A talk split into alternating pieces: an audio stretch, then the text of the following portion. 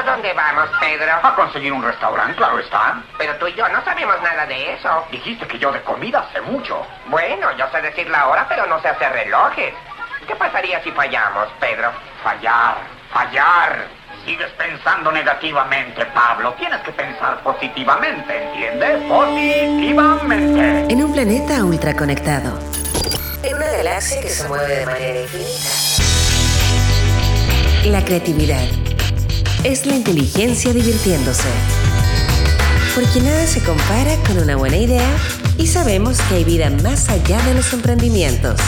Junto a Leo Meyer y Caro Rossi, ajustamos nuestro cinturón gravitacional para entrar en la atmósfera de Innova Rock. Innova Rock. Innova Rock. Inspira, visibiliza y conecta. Innova Rockers del infinito y más allá, bienvenidos a esta nave llamada Innova Rock para conversar de emprendimiento de innovación y tener invitados que abordan esta nave. Estoy junto a Caro Rossi y Yuri Martinich. ¿Cómo están muchachos? Muy bien, Leo. ¿Cómo estás tú? Se pusieron de acuerdo. ¿Quién también? Muy coordinados, muy coordinados hoy día. Oye, la economía interna en Chile temazo esta semana. Bueno, todas las semanas salen nuevos números. Pero esta semana se dio, eh, o al menos ha salido noticias que podríamos tener eh, algo más- que podría ser un poquito peor de lo que se estaba viendo. Estábamos conversando antes que saliéramos al aire Así justo es. eso. Estábamos discutiendo, digámoslo. Discutiendo, sí, discutiendo, discutiendo. Estamos preguntando qué es una recesión técnica. Bueno, habían hartos temas. Y quien aborda la nave hoy es el economista y profesor de finanzas de la Escuela de Negocios de la Universidad Adolfo Ibáñez, Rodrigo Wagner. ¿Cómo estás, Rodrigo? Muy bien, Leo. Muchas gracias por la invitación. Bienvenido. Re bienvenido. Re bienvenido. Ah, ¿Te acordabas que habías estado acá con nosotros? No? Me acordaba. me acordaba. ¿Y por qué decidiste volver? ¿Qué dijiste? A ver, recuérdanos una frase. No, no, Rodrigo. Oye, cuatro años ya y en esa ocasión te recuerdo yo a ti que hablamos de las pymes, el empleo, el rol del- de los venture capital, los desafíos en I+D. Eh, queremos realizar un update, pero no de todos esos temas, pues si no, pucha, ya te- te- teníamos listo el programa, lo escuchamos y vamos conversando sobre eso solamente. Para comenzar, hay un contexto eh, social que en ese momento no estaba y sería súper bueno entender cómo íbamos como Chile hasta antes de ese 18 de octubre. Bueno, En, en I+D, por cierto. ah, en I más D. Bueno, eh, ah, eh, con la todo el calor de la discusión de los últimos meses, uno a veces se pierde que era, la- llamémoslo escenario 17 de octubre. Eh, Chile es un país que exporta eh, no demasiadas cosas, grandes, en proyectos que se demoran harto tiempo. La fruta, el cobre, ocho años hasta que sacas la cosa. Bosque, proyectos súper largos que somos súper intensivos en certezas de largo plazo. Eso ya lo vamos a discutir después porque afecta como, como, como el, como la crisis afecta al resto de la economía, cómo sigue. Pero pe- volvamos al 17, de- 17 de octubre, mindset eh, 17 de octubre. Eh, otra cosa característica que tiene nuestra economía es que hace por lo menos 15 años estamos preocupados por eh, la innovación y el gasto en I+.D., pero no porque nos importa el gasto, sino porque nos, nos importa el resultado del I+.D. Se han hecho un montón de intentos de distintos colores, de distintos gobiernos, subsidiando un montón, o sea, el, subsidio tributario que hay es- súper, súper interesante, pero a pesar de eso tenemos niveles de I más D de más chicos que el medio por ciento del Producto Interno Bruto, que es una limitante. Ahora, hay razones para eso, y, y lo- eh, pero hay un, hay un detalle, gran parte de esa plata es plata pública, incluso plata que se ha puesto detrás de fondos de capital de riesgo y todo, mucho fue plata pública. ¿Por qué el sector privado está invirtiendo poco en, en I+.D.?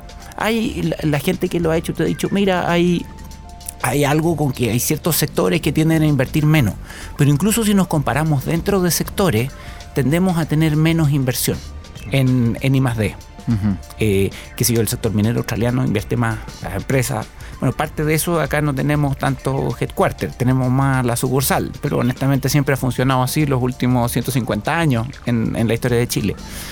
Eh, el sector, eh, muchos sectores están intentando hacer algo y todo, pero cuantitativamente, como fracción de sus negocios, no es demasiado.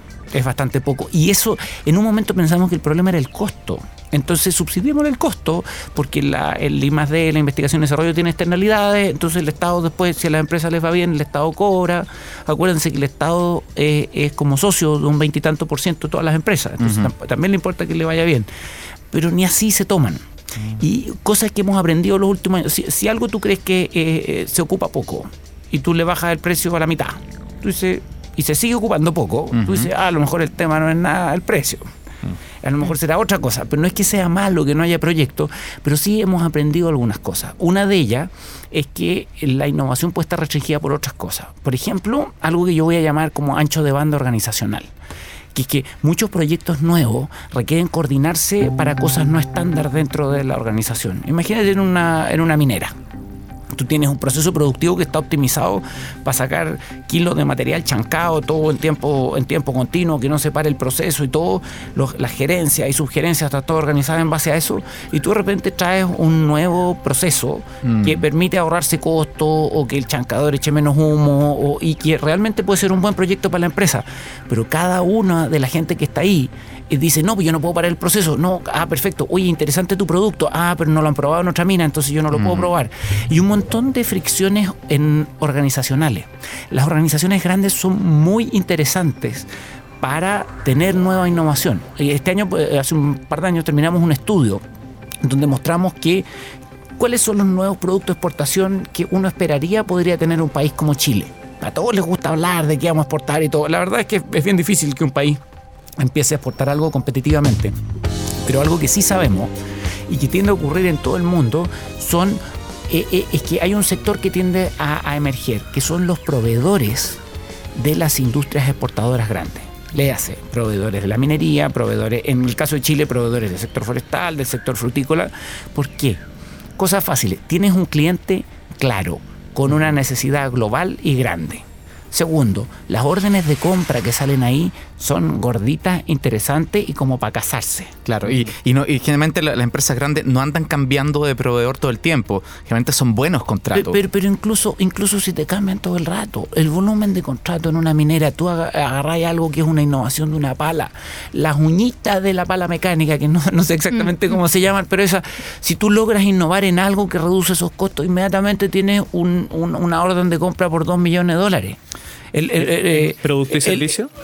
En, en- en algunos servicios también, pero uno de los problemas de las fricciones que tiene hacer innovación, por ejemplo con el sector minero, es, es cómo el pobre tipo que está a cargo de la licitación en la empresa dice, a ver, ¿se lo doy a la empresa gringa, grande, conocida, certificada, o se lo doy al emprendedor que tiene algo nuevo en Chile? Pucha, pues que ¿a quién van a retar si la cuestión no resulta? ¿Se entiende? Sí. Ahí- Rodrigo- Ahí, hay, ahí hay desafíos por hacer, pero de nuevo, ese es el mundo 17 de octubre. Oye, Rodrigo, respecto a las pymes, las pymes son las que dan la mayor parte del empleo en Chile y en general han tenido demanda histórica. Una de ellas, el pronto pago.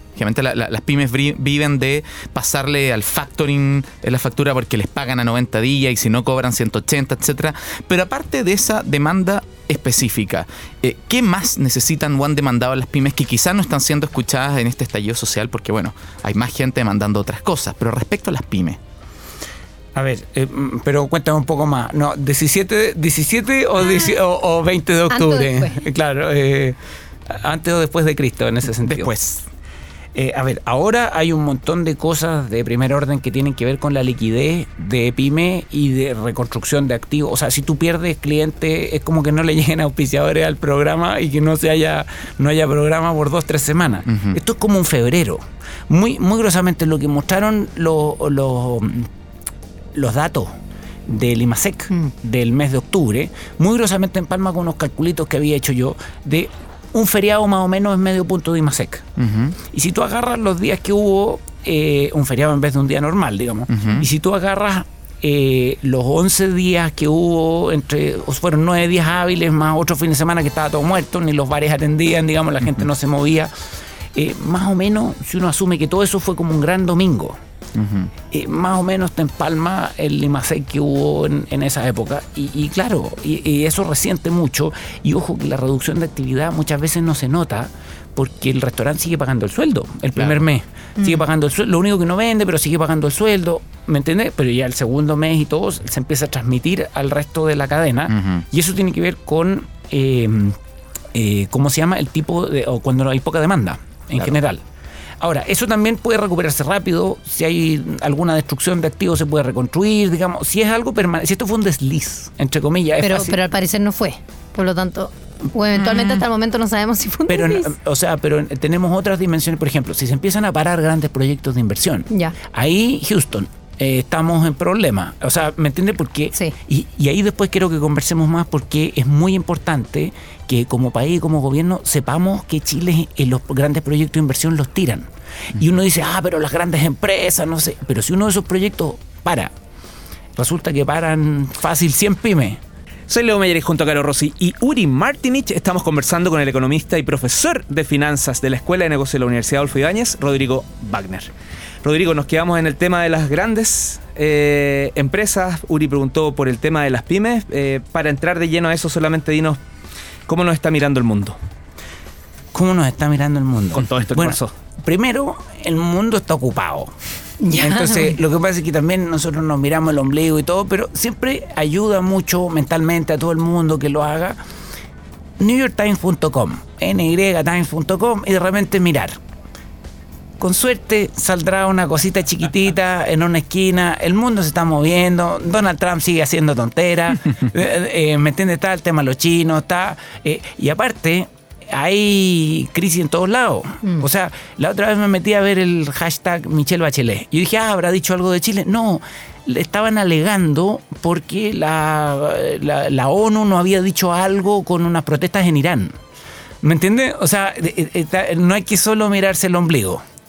Y lo otro también es un año bien particular. No te digo que sea como una primavera árabe, pero tampoco estamos lejos de una pseudo primavera latinoamericana. O sea, vemos protestas con ciertas características parecidas por distintas gatillantes, y pe- pero, pero con ciertas características parecidas de Bolivia, de en, en Colombia está pasando algo y todo. Y eso también, acuérdense, mal de mucho, consuelo de tonto, pero consuelo al fin.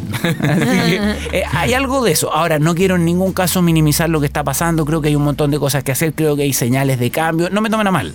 ¿Ya? Realmente hay sensación de urgencia, pero no, pero, pero no es el fin del mundo. Y es muy interesante hablar con la gente que está a cargo de grandes proyectos de inversión cuando le toca conversar con el gringo, al que le tiene que defender el presupuesto o el que le pasó el bono o no sé qué, digo yo. Le dicen, ah, no, así les va a ir bien, eh, va a estar complicado, hay ciertas dudas, ¿cierto? Pero hay, eh, se ha escuchado de todo. Hay otros que naturalmente están más asustados, pero no es, no es que todo el mundo esté corriendo porque cambiamos un ápice de una coma, de una ley. No. El mundo es un poquito más estable de lo que a veces nos contamos. Lo que pasa es que nosotros no estamos acostumbrados. Ah, Después, si quieren, conversamos de las Sí. actitudes culturales de los Sí. managers, de todo. Mm. Eh, Rodrigo, eh, dentro de esta misma pregunta o similar se le hicimos también a nuestro, vamos a decir, corresponsal, ya que está en Milán, Carlos Cruz, y que justamente su tema es hablar de América Latina en Europa, enfocado en políticas públicas y el estado de las cosas. Así que vamos a pedir el audio que nos mandó desde Milán, Italia, para que explique cómo lo están viendo los europeos.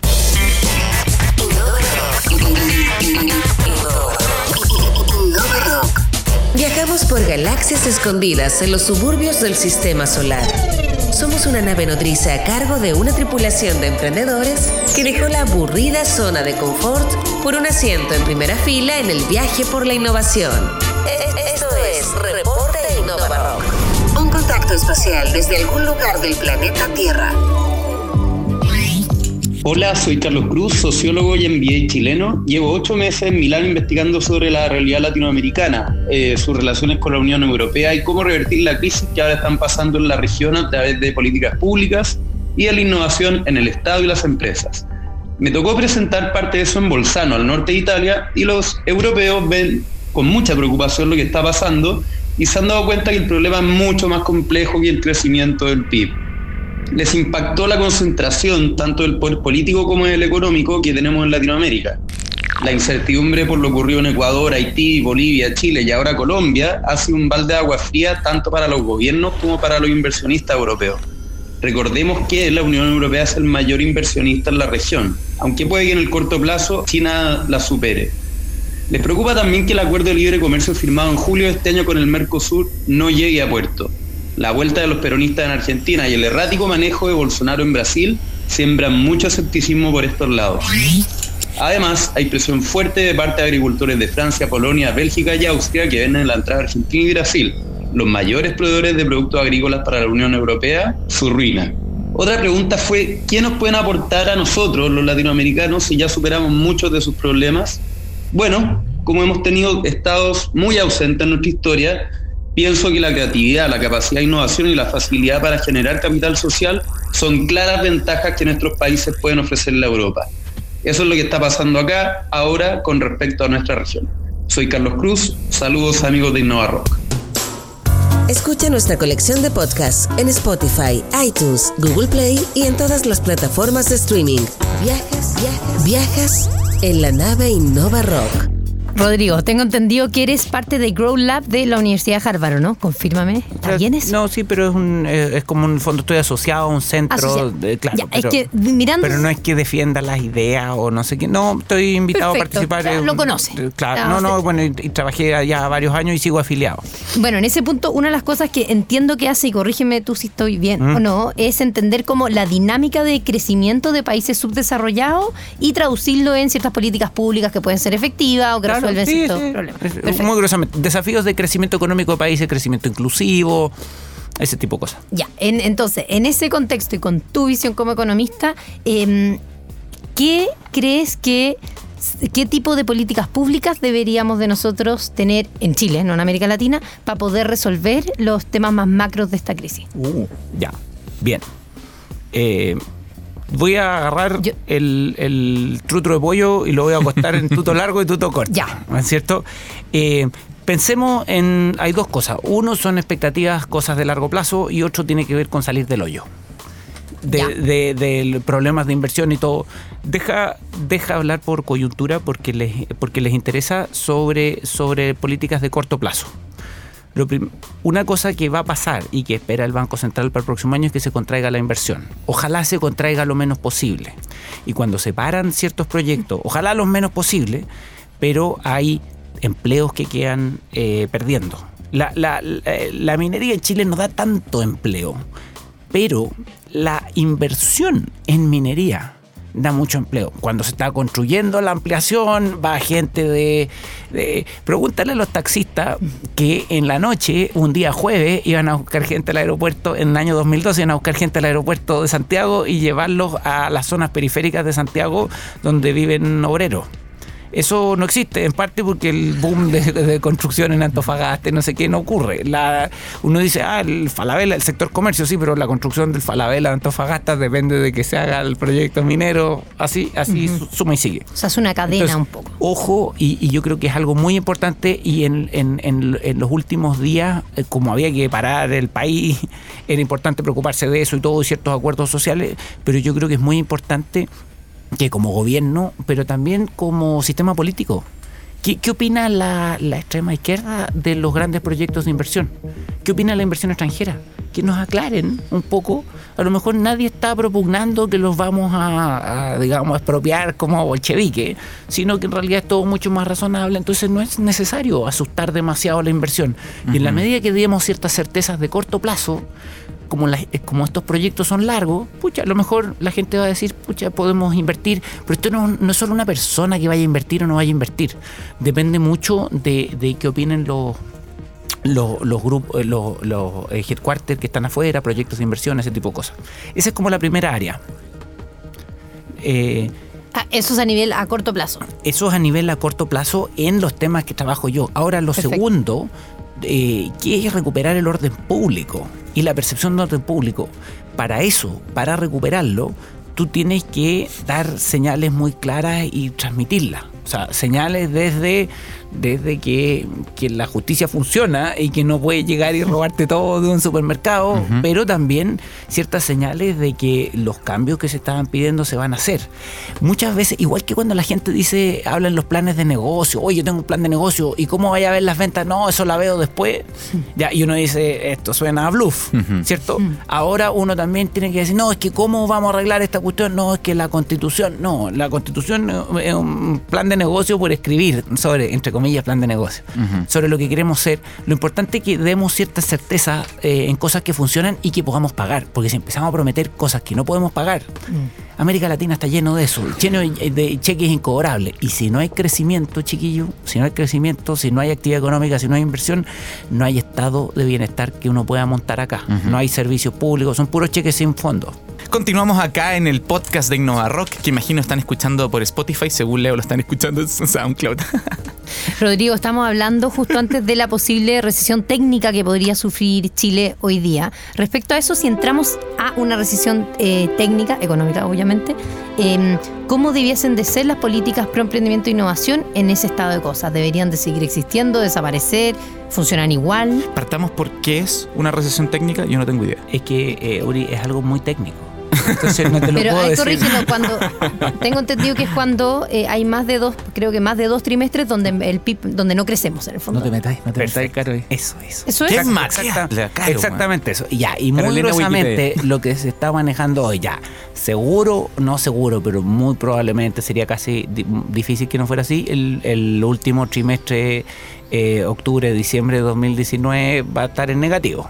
O sea, entonces muy probable. Eh, la pregunta que, que, se- que surge un poco es si el segundo trimestre, o sea, eh, que el segundo trimestre que es el enero a marzo Ya. de 2000, eh, enero a marzo del 2020. ¿Veinte? eh, vamos a tener PIB negativo. Se está hablando un poco la- que la, o sea, si empiezan a ver, qué sé yo, despido, aumento de tasa de desempleo, proyectos que se chantan, o, eh, a ver, no sería raro a ver, probabilidad a ojo para que la gente Sí. entienda. Mm, No sé, mi impresión 80, 90% que, que va a estar en negativo de aquí hasta el año nuevo. Difícil pensarlo de otra manera, comparándolo con, con otras veces. Ahora, eh, puede que enero, febrero, marzo no estén, tan, no estén tan mal como uno hubiera pensado, pero puede que estén en negativo todavía. Pero la gran pregunta, y esto hacía en una entrevista al diario el otro día, la gran pregunta del millón, si hay una buena idea, un buen emprendimiento, una buena startup, te aguanta tres meses aquí o allá, sobre todo si estoy exportando, si... La cosa que importa es, la trayectoria que retomemos después. ¿Me entiendes?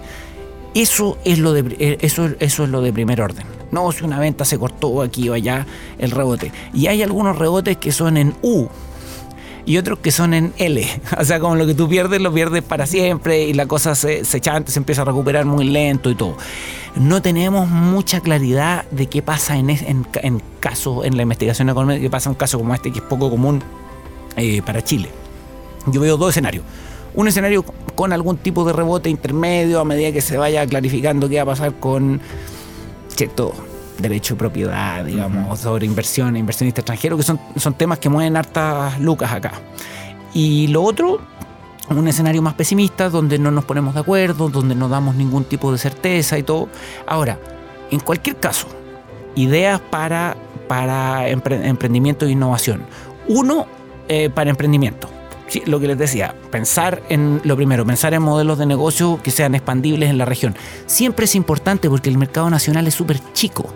Entonces siempre es importante, pero ahora si no tienes eso es muy difícil que te pesquen para una ronda de financiamiento, te tomen en serio, llama a clientes en otros lados. Ojalá las incubadoras que apoyan a emprendedores sepan hacerlo. Si no te sabes expandir, está mal. Eh, y un segundo punto eh, tiene que ver con, eh, con la innovación corporativa. Adentro de empresas que están ahí, va a ser complicado. O sea, en las últimas décadas hemos instalado una serie de. Hemos instalado, digo. Se han instalado distintos gerentes de innovación, especialistas en ciertas áreas, preocupados de la innovación corporativa, pero sin ancho de banda, cuando están todos súper ocupados en. Está quemando un local, que no hay un incendio, que la gente después de almuerzo no sabe que hora se va a ir para la casa y todo, es muy difícil hacer innovación porque la innovación necesita espacio libre en los cerebros de las organizaciones. Ojalá eso se pudiera recuperar, pero yo creo que hay un espacio para adaptar cierto, cierto de la maquinaria de fomento para innovación y emprendimiento para estos momentos. Algo de las luquitas no sería raro que se cortaran demasiado, pero yo creo que ah, es importante defender parte del presupuesto ahí porque no hay que destruir eh, la, la- Todo lo que se ha construido. lo, lo que se ha construido y lo otro es que estos son periodos donde puede haber muy buenas ideas que no reciben financiamiento o muy buenas ideas que no reciben el apoyo interno. ¿Cierto? Entonces, si bien eh, eh, también hay las fallas de mercado aumentan, entre comillas, que es la justificación para meterle, para meterle plata a eso. Pero, ojo, que los emprendedores o ejecutivos que están a cargo de proyectos de innovación tienen que tener un poquito de empatía, no le pueden echar la culpa al empedrado. Ah, es que no me entienden, es que el ciclo, ah, es que el tipo de finanzas. Ojo, en el mundo, la queja más grande que hay de empresas es que los bancos no me entienden. Pero ¿cuántos de esos casos son que el tipo no se ha sabido vender? O que, entonces, ah, también hay que hacer un esfuerzo de ese lado Si finalmente el banco quiere prestar la plata, Pero- la y, hay, tiene y hay- y hay veces donde el instrumento no es el banco, a veces el instrumento es equity, a veces el otro. Pero todo esto, todo eso por bien que sea, ahora hay que entender que vamos a estar por lo menos con un año de actividad más lenta. Y cómo tu modelo de negocio se vuelve más robusto a eso es una cosa que te va a dar una ventaja con respecto a otros competidores en la carrera, incluso por fondos públicos. A mí me toca afortunadamente participar en asignación de algunos fondos públicos de esto y cada vez uno está más piqui. Oye, esta es una pregunta que se está haciendo. ¿Cómo vas a sobrevivir? ¿Cómo vas a tener clientes en esta época? Preparen esas preguntas al momento de, de cualquier cosa porque la gente va a estar más exigente con los proyectos. Soy Leo Meyer estoy junto a Caro Rossi Yuri Martinich y tú estás junto a nosotros a bordo de esta nave Innova Rock. Hoy, en otro viaje galáctico, junto al economista y profesor de finanzas y competitividad de la Escuela de Negocios de la Universidad Adolfo Ibáñez, Rodrigo Wagner. Rodrigo, estuviste hace cuatro años acá, te preguntamos por productividad e industrialización. Y tú nos dijiste, los países crecen en la medida que las empresas y personas trabajen en cosas cada vez más productivas. Nos hace falta más manufactura principalmente eh, fuera de Santiago, en las regiones. Falta priorizarlo en la agenda económica. Eh, y eso, fíjate que hubo coincidencia cuatro años después con muchos invitados que tuvimos durante estos últimos tres meses.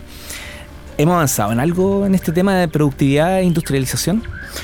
Eh, a ver, yo te diría que en, en términos del debate de productividad se ha avanzado en ponerlo ahí, el gobierno puso una comisión. Visibilizarlo. Visibilizarlo, qué sé yo, la gente dice, oye, trabajemos 40 horas. Bueno, le- hay una comisión que encarga un, un reporte y te dice, ojo, en nuestros países ha pasado tanto, te ayuda a ordenar el debate, hemos ido midiendo la productividad, otra cosa que no ha mejorado tanto.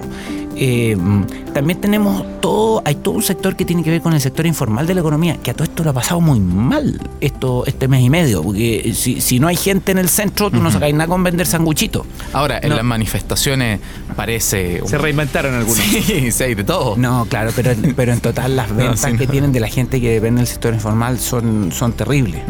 ¿Cierto? Eh, bueno, volvamos al tema de de- Productividad e produ- industrialización. De, de- de productividad, yo creo que, que- que es un debate, una palabra que se va a repetir, en el que tenemos que trabajar.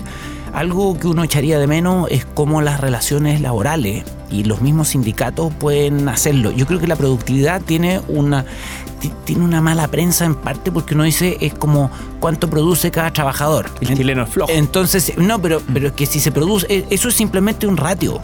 Yo podría decir cuánto, cuánto, digamos, no sé, podría sacar cualquier ratio, pero no porque se produzca poco por trabajador. El problema es el trabajador. Perfectamente el problema puede ser el gerente, señores, Exacto. que no lo sabe organizar, que no Ah, sabe dar instrucciones, que eh, Sí. Tú sabes, en- hay una encuesta hecha el 2010 sobre prácticas de gestión en todo el mundo, donde hay un ranking y no sé qué. Y una de las cosas más lindas era eh, una comparación entre la calidad objetiva de las prácticas de gestión, medida igual que en todo el mundo, y la percepción de los gerentes de las prácticas de gestión.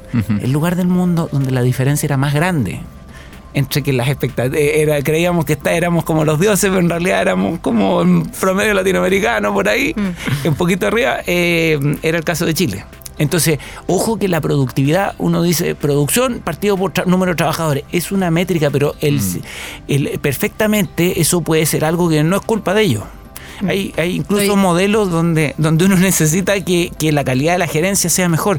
Estoy La- siempre, perdón, la- es que la primera del vez que lo trato. escucho y no puedo estar más de acuerdo contigo.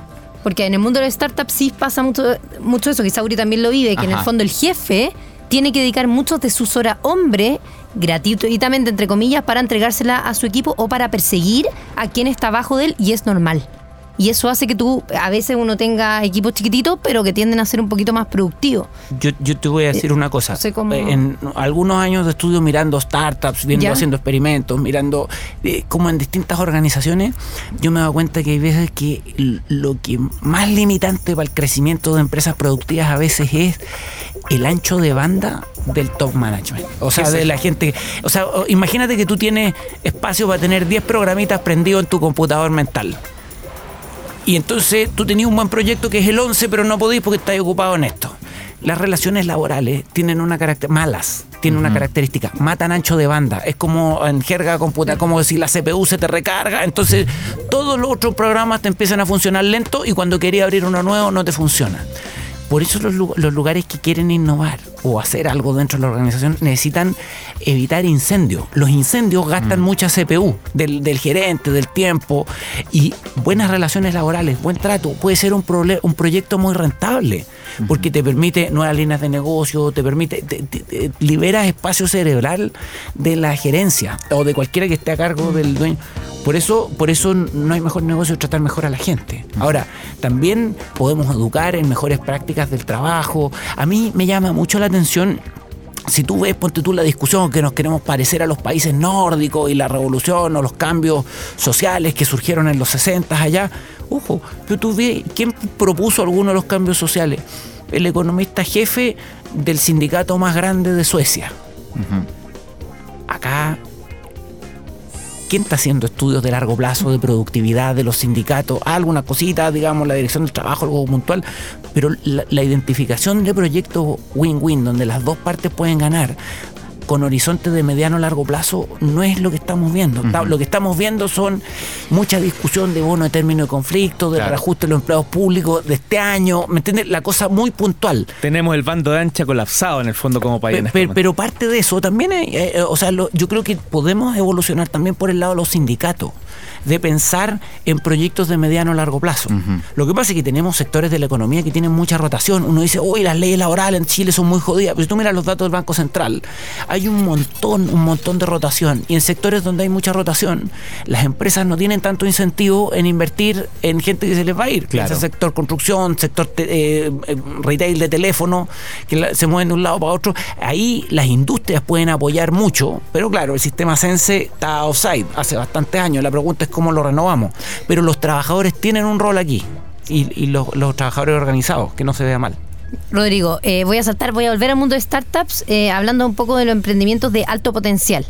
Y mi pregunta es, post 18 de octubre, o sea, hoy día, ¿crees que eh, ciertas políticas públicas que se armaron justamente para potenciar este ecosistema de startups mucho más tecnológicos, que, que incluye desde los fondos de inversión privados que tienen un, crédito blando de la Corfo a otras miles de medidas, son lo que hoy día Chile necesita? ¿O quizás Chile en verdad cambió y creíamos que era un país que en verdad no es? Y, de- la Corfo debería de, la Corfo por sobre todo debería de cambiar sus políticas más hacia la pyme. Yo, yo creo que hay que pensar en emprendimientos con alto potencial de crecimiento, Ya. seguir pensando en eso. Eh, los apoyos públicos a veces se justifican eh, en el sentido de que una eh, cuando los mercados no funcionan bien, cuando en el mundo ideal las buenas ideas reciben financiamiento y resultan y las malas ideas no reciben financiamiento y no resultan y eso está bien. ¿Me entiendes? sí. Ya. El problema es que la- uno es difícil saber cuándo es una buena idea, cuándo es una mala. Hay eh, de los dos errores, tipo uno, tipo dos. Y una de las y, y en, en ese sentido uno dice, oye, pero el ecosistema no es el del 2010, ahora está un poquito más maduro, hay algunos esfuerzos que se podrían cortar o ralear, eso puede ser. Pero por otro lado, cuando no hay cliente en el corto plazo en Chile, incluso para una startup, cuando, la- cuando una empresa a la cual le iba a vender un proyecto de un nuevo software que te servía después para exportarlo, te está diciendo, oye, ¿sabes que no lo vamos a hacer porque este mes no tenemos? Es donde buenas ideas se pueden quedar sin lucas. Y es distinto al financiamiento de una pyme con activos tangibles con un cliente. O sea, si yo tenía una fábrica de completo Sí. en la Alameda con General Velázquez, me la rompieron y la vuelvo a construir, primero tenemos algo de crédito para eso, habrá unas líneas de banco, estado, hay activos hay un activo tangibles fondo, y hay un activo Tangible, tangible. sí. Cuando tienes activos intangibles, todos estos problemas son mucho más complicados. Entonces, muy gruesamente, para efectos de esto, yo creo que la naturaleza de la falla de mercado que justifica intervenir en este mercado de crédito o de, o de financiamiento, no sé qué, cambia, pero sigue es distinta a la de 2010, es distinta a la del 17 de octubre, pero sí existe. Y después lo otro, lo que no queremos es que haya buenos negocios con potencial de expansión que se pierdan. Y ahí, ojo, que no todo es del Estado. Hoy día, hashtag no podís, no, no debes ir a pedir plata a quien sea si no tienes un plan de expansión la- a América Latina. O sea, entiende de que si no vaya a estar apretado el cliente en estas partes. Eh, y esto lo tienen que entender la incubadora que, Sí. le- que les ayudan en los planes de negocio. Tenemos, tenemos que darle... Sí. No, no puede depender tanto del ciclo económico local si es que realmente van a crecer. Entonces tienen que llegar con proyectos más sólidos porque por lo que decía Caro, la vara también va a subir, po, porque la plata, el ministro de Hacienda pregunta, oiga, ¿y por qué le estamos pasando plata acá? ¿Cuántos programas sociales en esto? Acuérdate que este es un país donde, donde cada seis marraquetas, una de las marraquetas se la lleva el Estado, cada vez que una persona compra pan para financiar impuestos. Entonces tenemos, tenemos que tener una narrativa y todo justificado con evaluación de impacto y todo. Ojalá se mueva, se mueva hacia allá.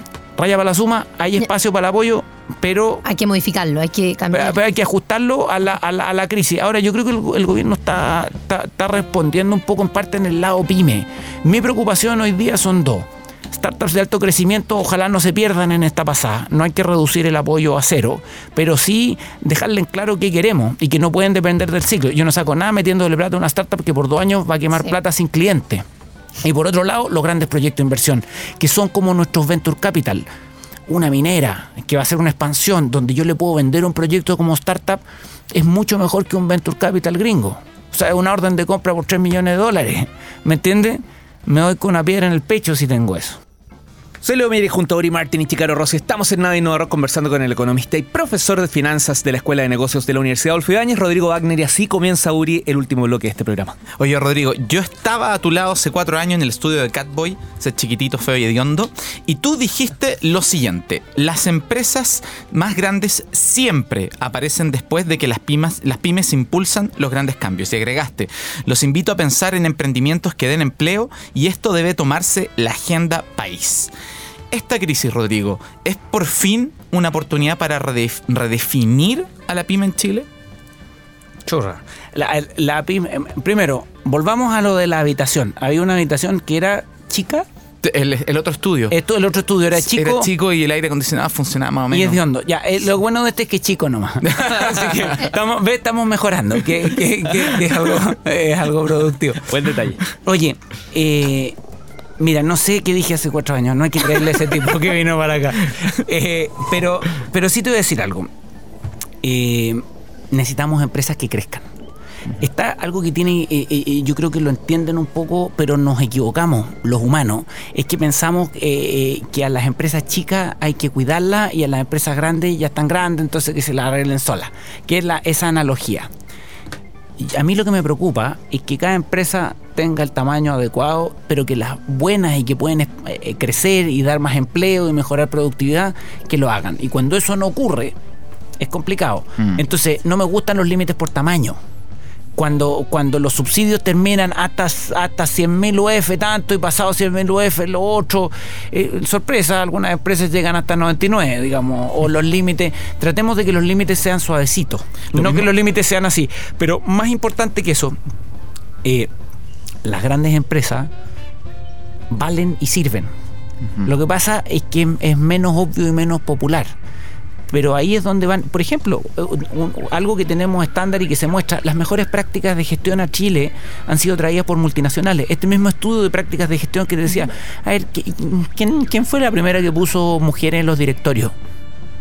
¿Ah? ¿Eran los grupos económicos chilenos? Eh, Poquito, poquito. Fueron eran más las multinacionales que venían acá, que traían otras prácticas de gestión, ¿me entiendes? Que nos van eh, eh, moviendo la vara, no necesariamente todos eran compañeros del mismo colegio, ¿cierto? Eh, entonces, no todo lo grande es malo, no todo es como esta cosa me hace entera de que el capital eh, extranjero nos viene a robar. no sé, El capital extranjero también trae cosas bien interesantes. Ahora tenemos que saber cobrarle impuestos, tenemos que, ¿me entiendes? Eso. Y respecto a los beneficios tributarios, es que se anunciaron beneficios tributarios para las pymes. ¿Qué pensáis de eso? Yo creo que en el corto plazo, cuando normalmente en tiempos normales, empresas que no tienen flujos de caja, que no están ganando plata, es porque tienen algún problema en su plan de negocio, en la práctica. Entonces tampoco son tan buenas ideas, en promedio. Hay casos donde sí, pero en promedio. Ahora, cuando hay un terremoto, o hay un terremoto social como ahora, tú tienes muchos buenos proyectos que simplemente no están vendiendo porque el mundo se metió al refrigerador. Las ventas se metieron al refrigerador, no hay clientes, todo se paró. Pero no necesariamente eso va a seguir a futuro. Entonces, hay un espacio enorme para fallas de mercado, donde uno dice, oye, no, no te dan financiamiento porque te miran las ventas, pero todo el mundo está así. no, no es porque tu proyecto sea malo, es porque tú tienes mala suerte. Exacto. Y cuando el problema es ese, es mala suerte, no es, no es que tu proyecto sea malo, entonces lo óptimo es prestarte.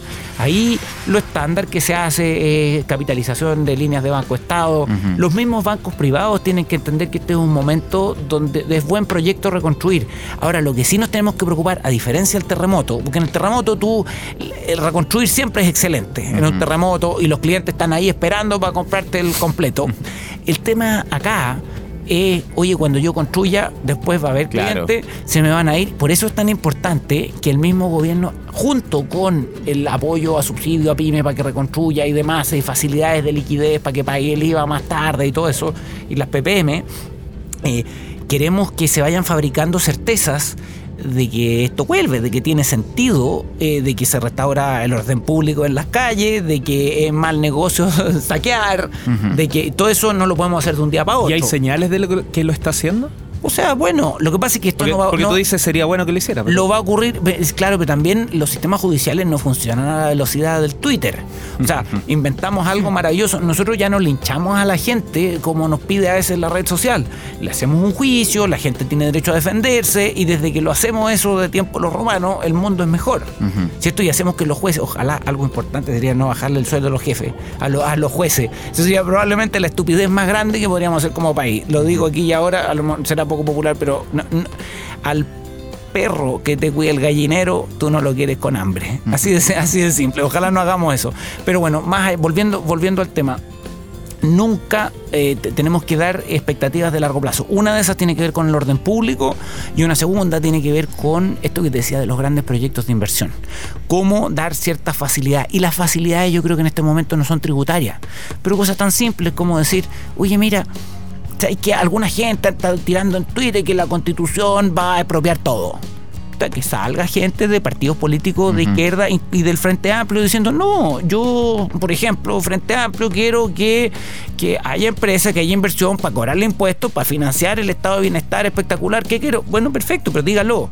Entonces, saber que tú tienes políticos representados razonablemente ayuda a evitar ponderar excesivamente ese escenario catastrófico que a lo mejor no tiene sentido prestarlo. Y lo otro es que ojalá pudiéramos darle un, un empujoncito, una facilidad para que entraran algunos proyectos de inversión, eh, por ejemplo, facilidades administrativas, tiempos para procesarlo, más que regalarles plata o un impuestito aquí y allá, decir, mira, si lo hacía ahora, vamos a dar una, una ventanilla express, no con lo las cosas que echen humo, Rodrigo, pero sí en las cosas que necesitan permiso, metámosle a eso, para que no se nos caigan. respecto a la inversión, me voy, a, voy a saltar al mundo de Venture Capital un poco a la inversión de riesgo. Uno de los temas que se de, que hubo cierto debate ahora último, en la última semana, fue una posible modificación a el cómo ciertos fondos de Venture Capital que tenían un 3 más 1, un 2 más 1 de la Corfo, podían, eh, tenían un límite de un límite de inversión solamente en proyectos que vendían menos de 100.000 UF al año. En el fondo en pymes.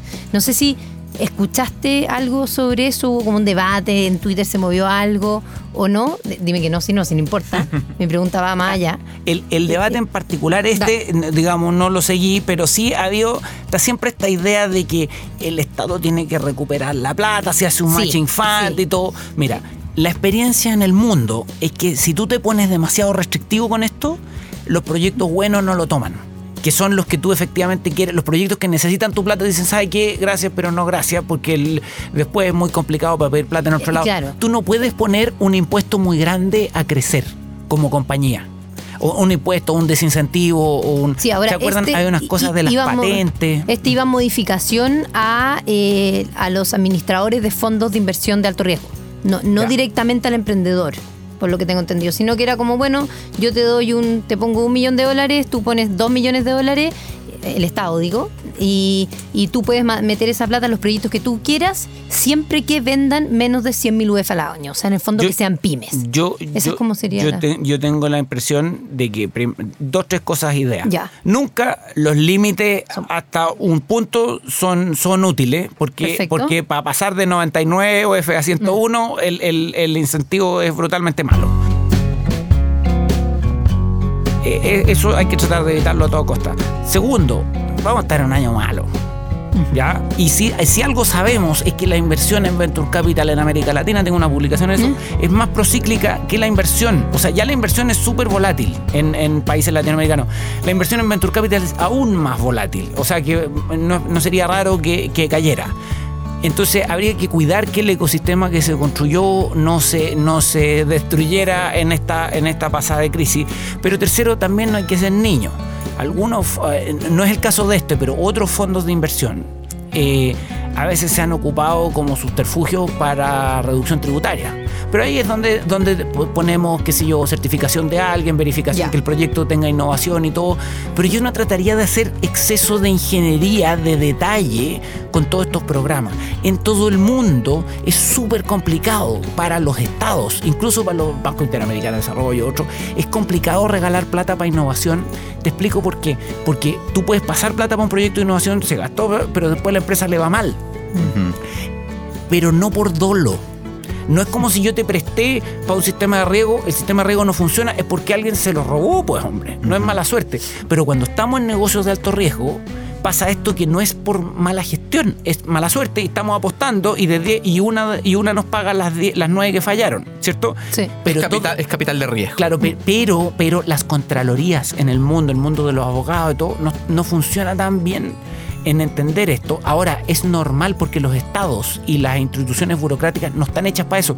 Por eso mismo, a uno en un mundo ideal le gustaría oh, que el estado cobrara un poquito de plata de esto que les da y si crecen, chorrea para todo. ¿Cierto? Es bonito, incluso Mariana Mazzucato tiene eso.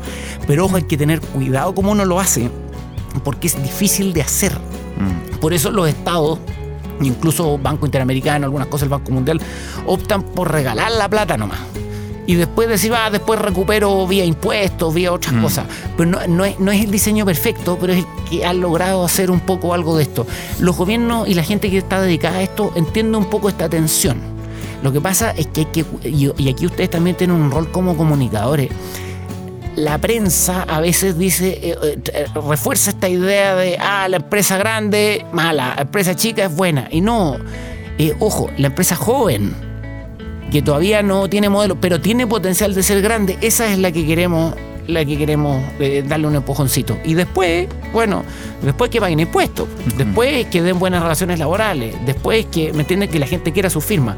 Y estoy muy interesado personalmente en que hubiera un poquito más de esfuerzo en emprendimientos que no suenan tan sexy y tan tecnológicos, pero pareció a lo que fue grandes eh, proyectos, por ejemplo, de una nueva variedad de frutos, unos packing en sectores rurales, o, pero cualquier tipo de emprendimiento que dé empleo a personas que hayan terminado la educación básica, a personas que hayan eh, eh, terminado la educación media, ¿cierto? Eso nos mueve la curva de demanda por trabajo, sube los salarios, redistribuye antes de impuestos que es muy importante. Es un área donde, comillas, comillas, un, un centro de estudio de un sindicato potente podría estar viendo, este es el tipo de innovación que yo quiero porque es el tipo de, de inno- de innovación que nos importa para subir los salarios. A mí me tocó trabajar en el sector fruta, en, en Rancagua, graneros, a principios de los 2000. También el dólar estaba por ahí como a 700. ¿Sacando fruta? No. Saca- no, no, te- organizamos, organizamos un packing, tenía ahí 300 mujeres en turno de noche, me tocó